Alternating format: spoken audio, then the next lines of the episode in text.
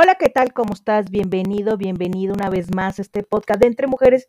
Y hoy te quiero decir algo tan importante. Esto que te quiero decir es la forma en buscar el cómo hacer las cosas. Y vamos a escuchar esta reflexión en la voz de Armando Javier Amaro Jaime para que una persona cuando no sabía hacer lo que hizo, lo hizo de todo corazón y fue escuchado. Escuchemos esto. Adelante.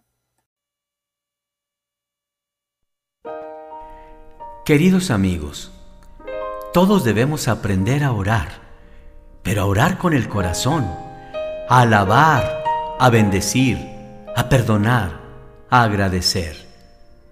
Una oración con las cualidades de la plegaria que hace milagros, que cierra heridas, ilumina, fortalece y acerca los corazones, es decir, una plegaria humilde, confiada, sincera y amorosa cuánta necesidad tenemos de esta clase de oración.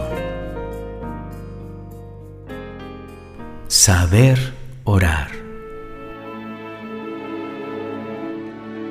Cuentan que un humilde zapatero tenía la costumbre de hacer siempre sus oraciones en la mañana, al mediodía y en la tarde.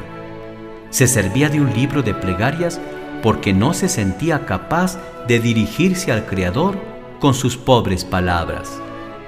Un día se sintió muy mal porque estando de viaje olvidó su libro.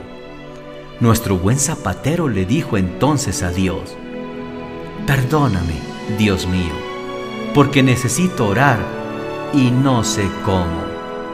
Ahora bien, ya que tú eres un Padre de amor, voy a recitar varias veces el alfabeto desde la A hasta la Z.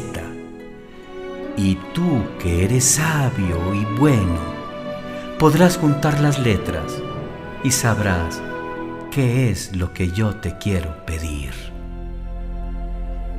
Cuenta la historia que ese día Dios reunió a sus ángeles en el cielo y les dijo conmovido que esa era la más sincera y la más bella de las oraciones que le habían hecho en mucho tiempo.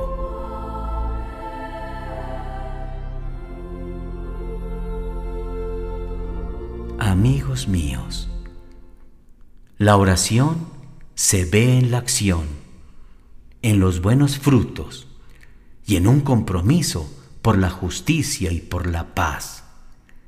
En efecto, actuar sin orar es desgastarse y orar sin actuar es engañarse.